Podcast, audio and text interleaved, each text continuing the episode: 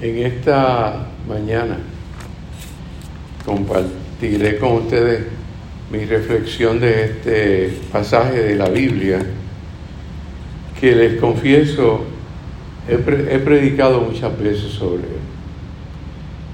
He compartido este texto en muchas ocasiones.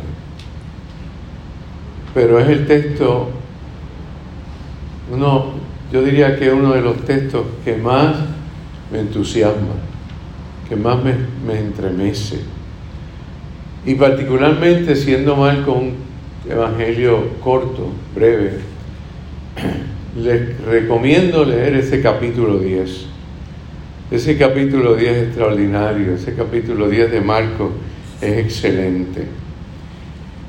Y pienso que este texto de del Evangelio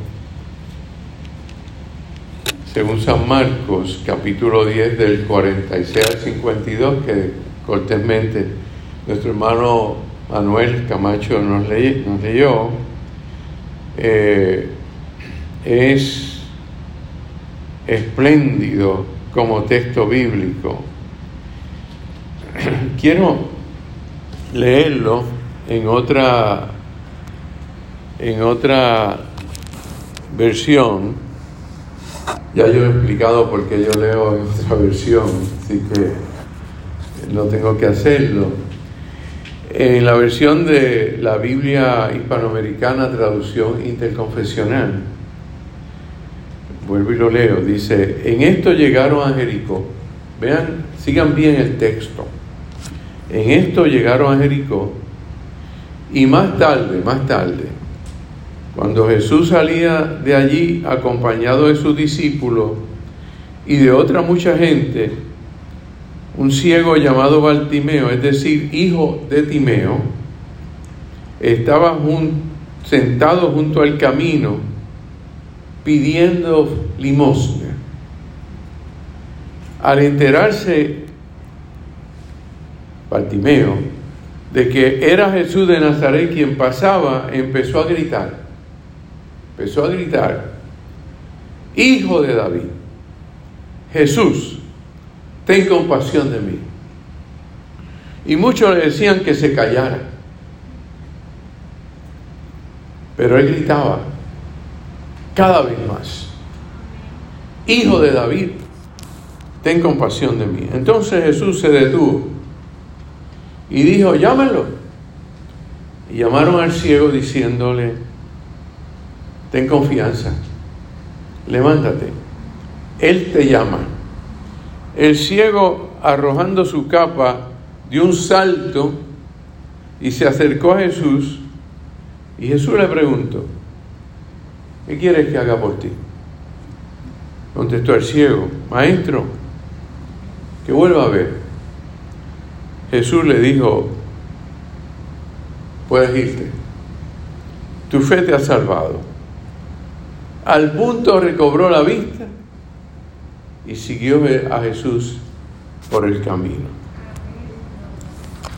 Tremendo, ¿verdad?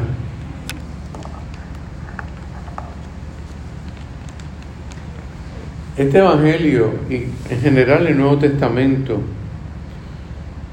lo que hace es comunicarnos a nosotros y comunicarle al mundo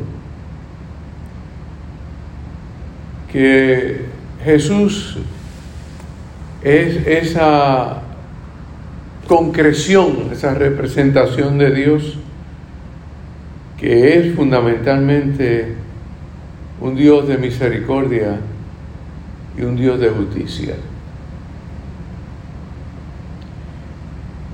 También esta narración de Bartimeo nos recuerda a nosotros hace o nos debiese recordar a nosotros lo frágiles que somos. Esta narración nos debiera hacer pensar a nosotros que la existencia es frágil,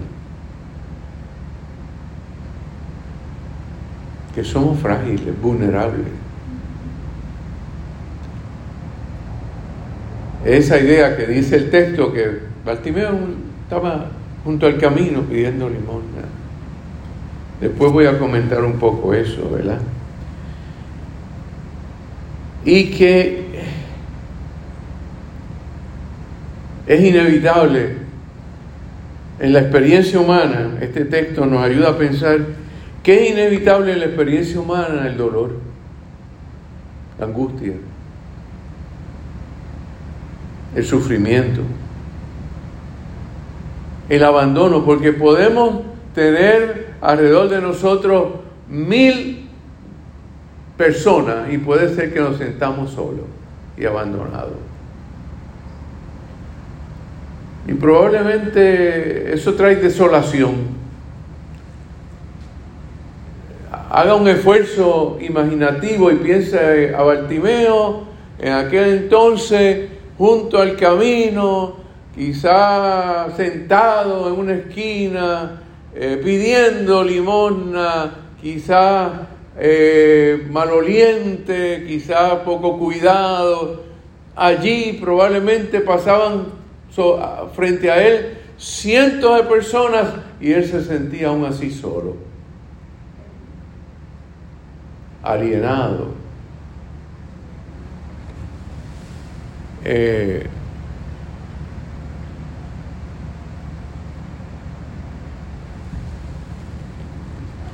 lo que dice este texto es sumamente, esta parte es importantísima.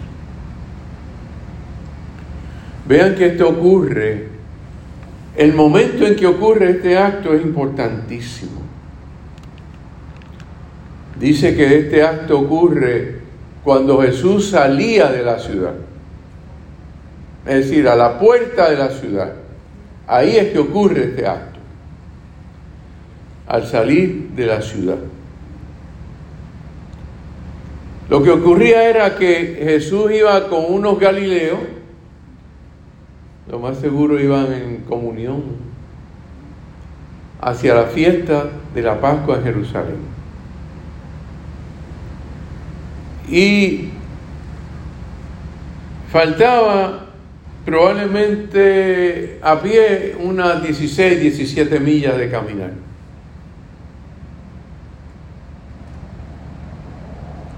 Y iban saliendo de la ciudad.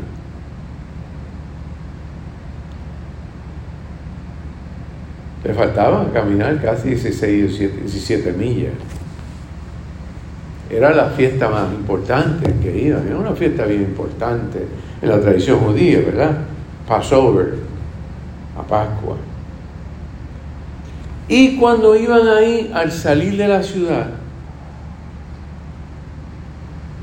en ese preciso momento, ahí Jesús teniendo el pie casi fuera de la ciudad, de súbito, el ciego Bartimeo como que se percató de alguna manera que quien iba por allí era Jesús de Nazaret. Y comienza a gritar. Este texto es bien aleccionador para ustedes y para mí, para todos nosotros. Comienza a gritar Bartimeo, dice el texto, a dar voces. Y miren que quien estaba dando voces era un limosnero. Un don nadie en aquella sociedad, un marcado, un marginado, un excluido de aquella sociedad.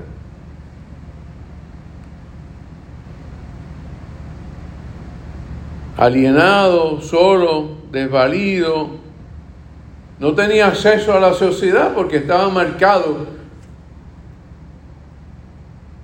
estaba rechazado y lo ponía allí todos los días para...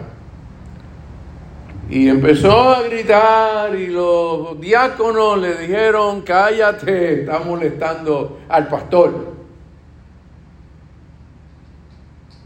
Estás interrumpiendo el culto. Vamos en comunión hacia el culto allá en Jerusalén, en la Pascua. Cállate. Cállate tú, si tú eres un don nadie. Y eh, el ciego, Bartimeo, no se cayó. Interesante, ¿verdad? No se cayó. Empezó, siguió gritando, Jesús, hijo de David. Interesante esa frase. ¿Verdad que no dijo Jesús, hijo de José y María? Dijo Jesús, hijo de David. Y el texto dice que era, que, el que pasaba por allí era Jesús de Nazaret, el Nazareno. Porque en aquel tiempo había mucha gente que se llamaba Yeshua, Jesús. Pero este era Jesús de Nazaret. Este, este es el diferente. Y es bien aleccionador este texto, particularmente por la reacción de los discípulos y de los acompañantes de Jesús. Eh, nos da una lección porque los discípulos, los diáconos, los miembros de junta del síndico, el pastor asociado y toda esa gente, lo que querían es que ese hombre, ese mendigo, ese excluido, ese don nadie, se callara para que no molestara a Jesús de Nazaret. Y Jesús de Nazaret se detuvo.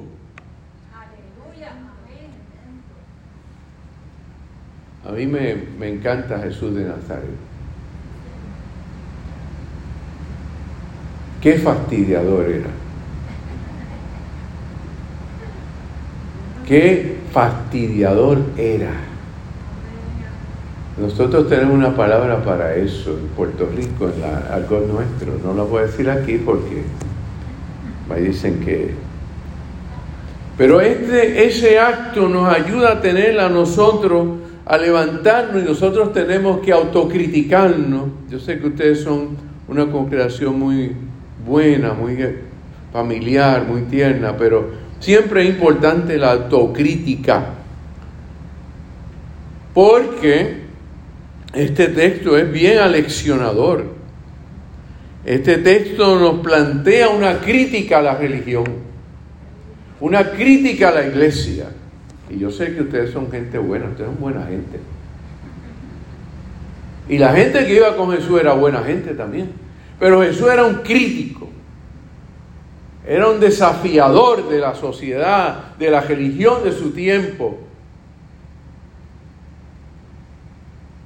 Jesús era un, en cierta manera, una persona, un ente disociador de su tiempo. Era lo que llamaban o llamarían hoy en día un eh, inadaptado social. Jesús hoy en día sería un inadaptado social y lo era en aquel momento. Porque aquella era una religión prácticamente estúpida. Era una sociedad tóxica, tonta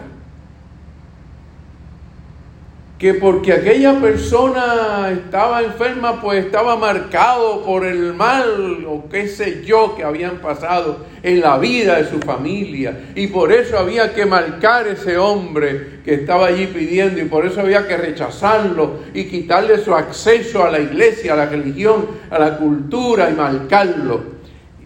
Y yo me pregunto, ¿no será hoy también esta sociedad una sociedad tóxica y estúpida?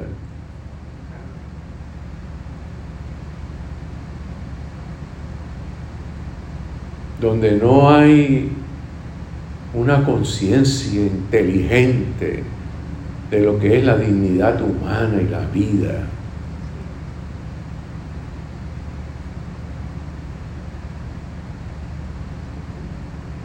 Algunas veces yo digo, ¿cómo podré vivir con tanta frustración? Y en eso, ¿sabe quién me ayuda? Jesús de Nazaret. Me ayuda Jesús de Nazaret a soportar esta sociedad porque yo pienso que Jesús de Nazaret tuvo que enfrentarse a una sociedad muy similar como la nuestra, donde cundía la tontería religiosa, la superficialidad de, grupos religiosos de su tiempo, la estupidez de los fariseos y los saduceos, la superficialidad, que creían que podían vivir de la ostentación y la riqueza que le quitaban a la gente, precisamente en la fiesta de la Pascua. Y entonces, este texto es una crítica. Jesús se salió de la religión ahí. Jesús rompió con toda tradición religiosa, la echó a un lado, y eso es basura. No me importan los dogmas, las estructuras religiosas, la ortodoxia de su tiempo, las reglas ni las leyes de su tiempo, ni la doctrina de su tiempo. No me importa vestir con distinciones como los fariseos y los saduceos. Lo que importa es la justicia y el amor. Así que ustedes, diáconos, síndicos, ayudantes de pastor, se callan la boca porque yo les digo que busquen a Bartimeo. Tráiganlo. Ustedes quizás no, no, no se percatan, pero eso le tuvo que costar a Jesús mucha crítica. Lo juro. Los fariseos tuvieron que, los, los, los, los actores tuvieron que decir, mira, Jesús de Nazaret a los fariseos saduceos, mira, Jesús de Nazaret está llamando un ciego que estaba ahí de limosna, que está un pecador, un excluido. Jesús está violando las reglas y las normas y la ley de la religión.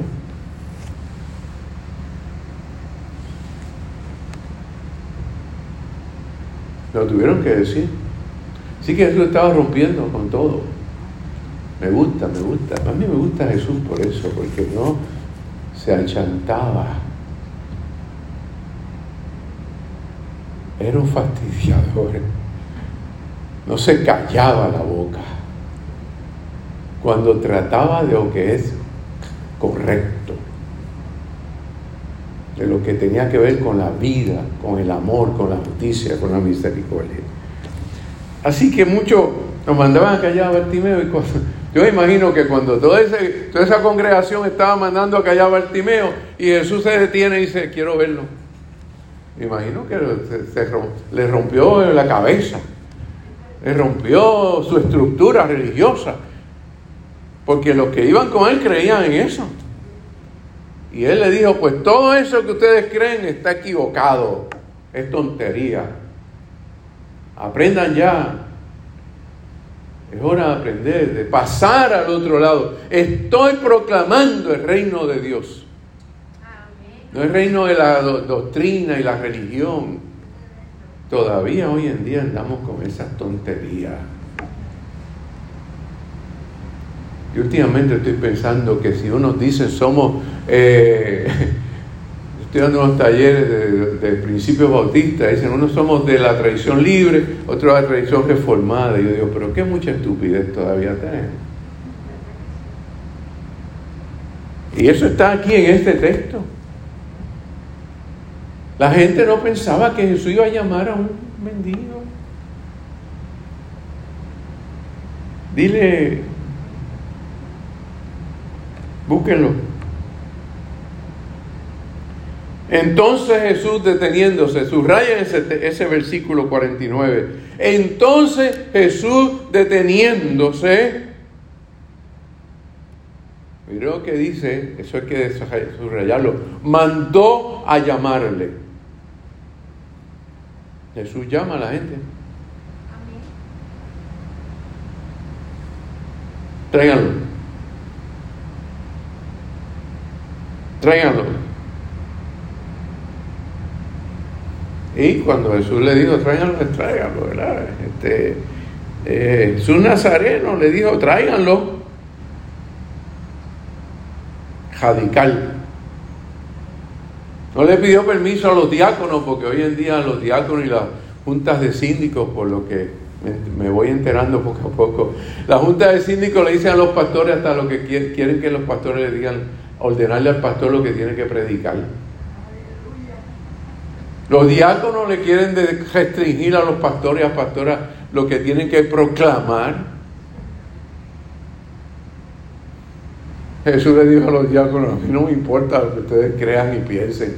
Yo soy el que estoy responsabilizándome de proclamar el reino de Dios, que es un reino de amor, de justicia, y no me importa la estructura de la iglesia.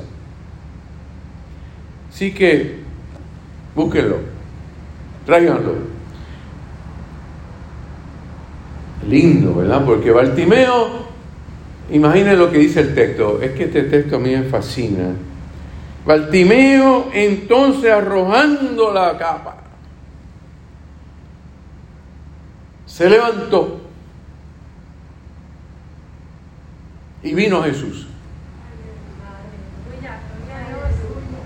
Hay veces que hay que arrojar la capa. Y usted dirá, ¿qué es eso, pastor? Bueno, la capa era la pieza más importante para un hebreo en aquel momento. Lo más importante.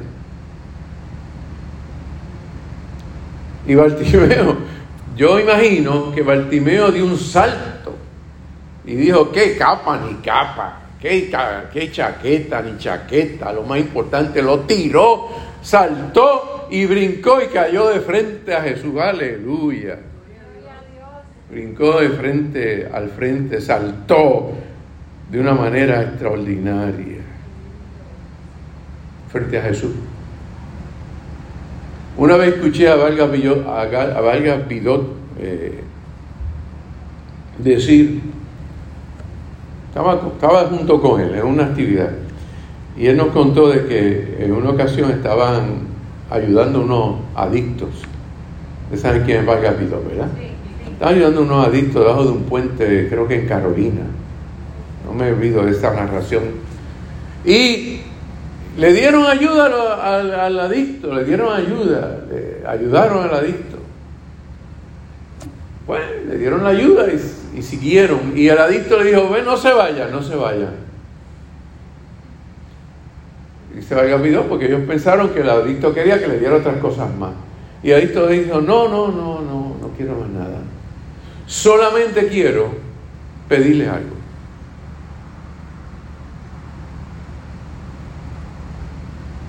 ¿Sabe lo que le pidió? Eso estuvo tremendo. Le dijo, quiero, solamente lo que quiero pedir es que me, me tengan en su memoria cuando yo muera. Nada más le voy a pedir.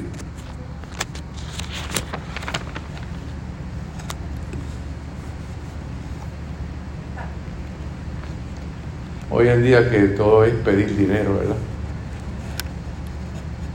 Elocuente ese drogadicto. No es quiero cosas materiales. Yo lo que quiero afecto, ternura.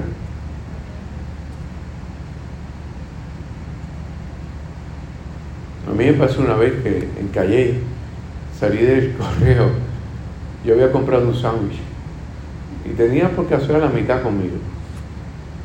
Y siempre en el correo de Calle hay unos adictos pidiendo dinero. Y yo le dije, voy a hacer algo. Cuando salí, me pidió, dije, no tengo dinero. Y si tuviera, no te voy a dar. Pero te voy a dar la mitad del sándwich que, me, que tengo, que no sé. Cómetelo. Y fue un momento, yo creo, de conversión para él y para mí porque se rompió una, una dependencia económica y se quise convertirlo en una experiencia de, de afecto. En Bartimeo, siempre lo he dicho, está cada uno de ustedes y estoy yo. Cada uno de ustedes y yo es un Bartimeo de la vida. Es un Bartimeo, cada uno de ustedes y yo es un Bartimeo de la vida. Cada ser humano es un Bartimeo de la vida, pasa que algunos se dan de cuenta, se percatan. Se creen que son cosas del otro mundo, cosas de, ¿verdad? Lo último en la avenida o lo último en la Coca-Cola del desierto. Pero son, en el fondo, el mejor, el mayor, el más próspero, es un Bartimeo de la vida porque tarde o temprano la vida le pasa factura. Puede tener los millones que le dé la gana, pero un día va a morir. Y no es vulnerable a ninguna enfermedad. En cada uno de nosotros estamos. Este, este texto nos está diciendo: cuidado, que cada uno de ustedes es un Bartimeo de la vida. No se olvide, no se les suban los humos a la cabeza. Sigo insistiendo en ese momento en que Jesús mandó a llamarle. Bartimeo estaba chavado, en puertorriqueño, estaba marginado, estaba fastidiado. Y Jesús mandó a llamarle y Bartimeo, imagina este acto, cierre sus ojos, imagina este acto, este hombre maloliente, pobre, humillado, excluido, oprimido, eh, alienado, y este hombre con toda la peste de o que pudiera tener encima en su cuerpo por falta de higiene, pienso yo, este hombre se acerca a Jesús de Nazaret y está ahí frente a frente a Jesús de Nazaret.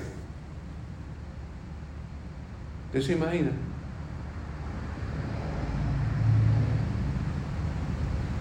Wow.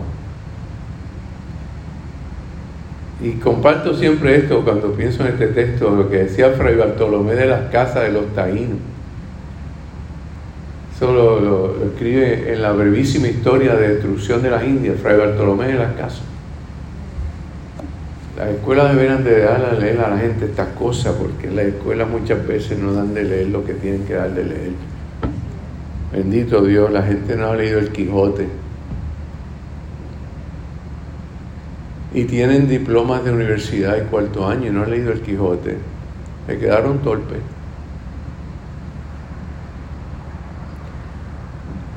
Bartolomé en la casa decía que los taínos tenían una mirada que penetraba los corazones de los seres humanos.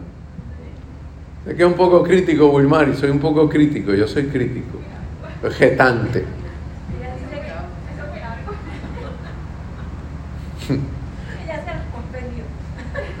No, tienes que leerlo completo, capítulo a capítulo como yo lo leí. Un año en la universidad estudiando el Quijote. Ojalá muchos tuvieran esa experiencia porque les ayudaría a ser mejores seres humanos. Los taínos cuando miraba, decía Fray Bartolomé de las Casas, penetraban el corazón. Tremendo, ¿verdad? Como que cuando el taíno te miraba, te miraba el cuerpo, ¿verdad? Pero te penetraba, miraba tu corazón, miraba lo que estaba dentro. Yo pienso que Jesús tenía la mirada de los taínos. Que cuando miró a Bartimeo, miró el corazón de ese ser humano, lo profundizó, lo, lo, tocó. Yo me imagino que Bartimeo sintió la mirada de Jesús.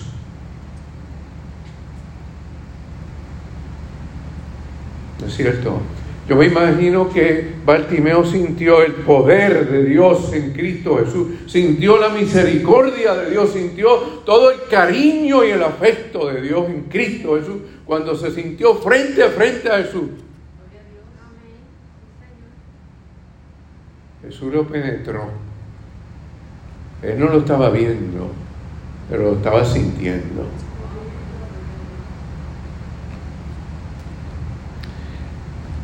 Y pienso que el texto nos enseña en esa parte de que en medio de la tormenta, de las tormentas, de las desgracias, de los fracasos, de las frustraciones nuestras, de tanta cosa que nos carga a nosotros, el texto nos enseña también que le podemos decir a Jesús de Nazaret, oye Jesús de Nazaret, quiero verte, quiero hablar contigo, estoy aquí.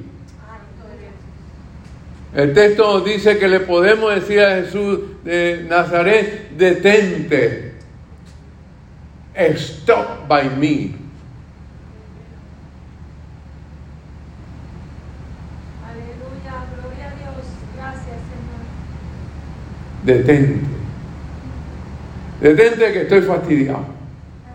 Detente que estoy frustrado, que estoy dolido, que tengo miedo, que estoy en desgracia, que estoy cansado, que estoy agotado. Audurio, detente que no puedo caminar bien, que necesito esto. Jesús de Nazaret, detente. Aleluya. Y no hay nadie ni nada que va a detenerse, a detener que Jesús lo haga. No importa la tradición religiosa tonta de estos tiempos, Jesús se va a detener. Aleluya. Sí. Jesús se detiene. Gloria a Dios. Aleluya.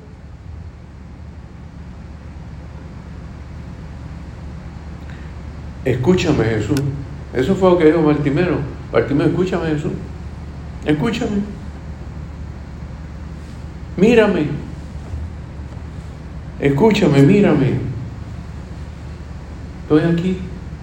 I am here. Hear me. See me.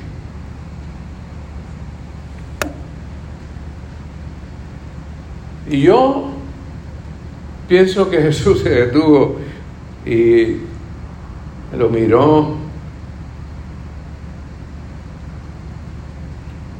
Mercedes Sosa dice en una de sus canciones eh, una frase que dice, solo le pido a Dios que nada me sea indiferente. Jesús es el Dios que se detiene frente a ti.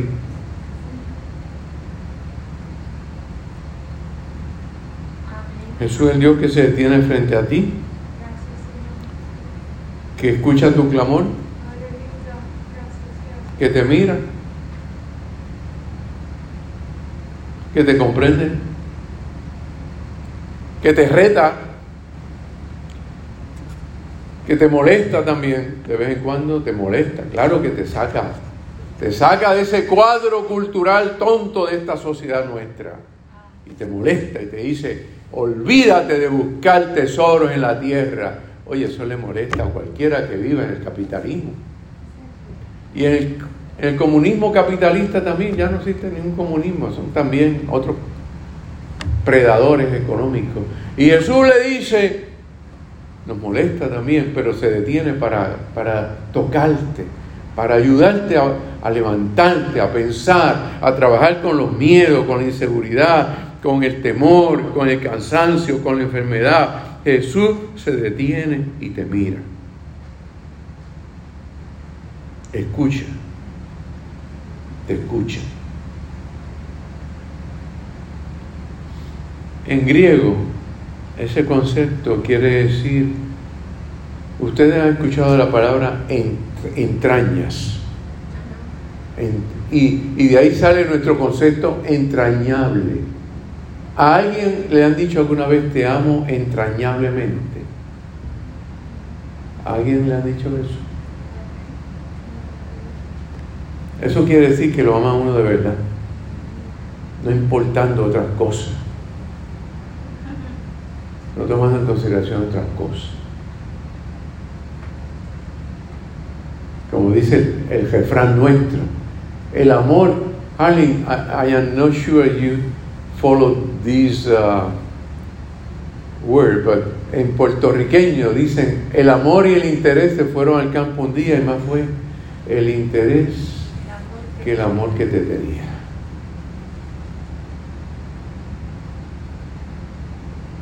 Jesús te ama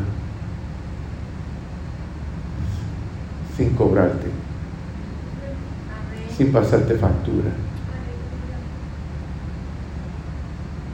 sin importar que llegues aquí en un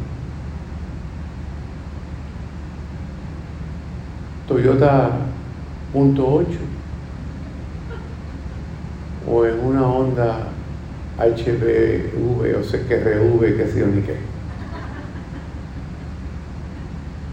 Jesús te ama, te escucha. Te valora. Y no le importa esas cosas tóxicas, estúpidas de nuestro tiempo. Te ama entrañablemente. Eva, te ama entrañablemente. Eso quiere decir, en los griegos, te amo, te amo de todo corazón. No, el griego decía, te amo de todo, con todas las entrañas. Porque las entrañas que estaba las mayores emociones, los más nobles sentimientos. No hace falta eso, mucha nobleza de sentimiento.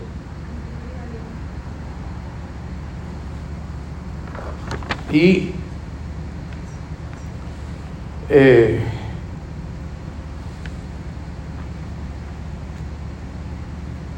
Jesús se detuvo, que había Pascua, sí, pero no le importó. Termino con eso. Fíjense que este texto está diciendo, ni la Pascua era más importante que aquel mendigo.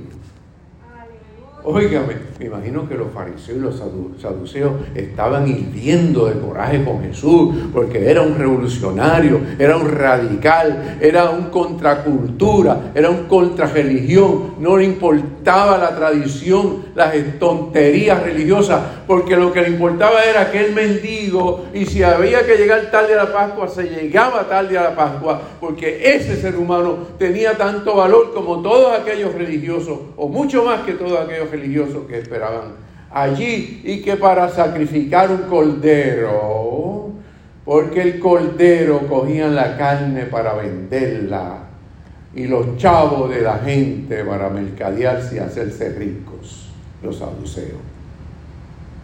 Y eso dijo, me importa en puertorriqueño cuatro pitos la Pascua. Es el amor y la justicia lo que importa.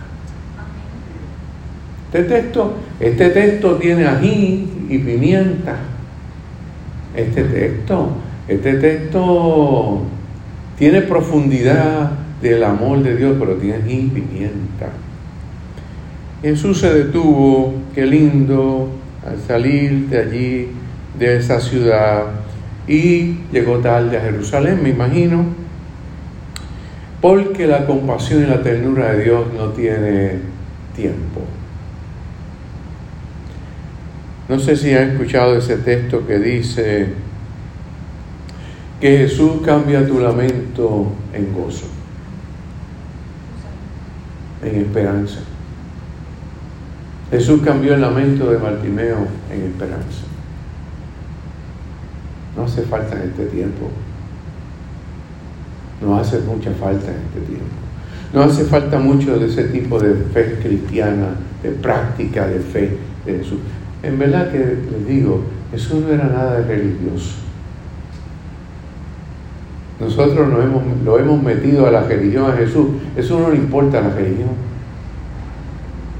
Y nosotros tan religiosos que somos, bendito Dios, pobre de nosotros. La religión que hace hacer la gente más tonta, ¿verdad? Ignorante. Perdone que yo sea directo. El Evangelio es lo que te hace espiritual. La religión te quiere enganchar, pero hay mucho religioso. Jesús no era nada de religioso. Jesús quería cambiar tu lamento en gozo, tu sufrimiento en esperanza. Y Jesús está pasando por aquí. Cuando Él pasa, todo se transforma. Se va la tristeza, llega la alegría para ti y para mí. En nombre del Señor, palabra de Dios para ustedes. Hoy prediqué más que otras veces, lo sé. La bendición de Dios.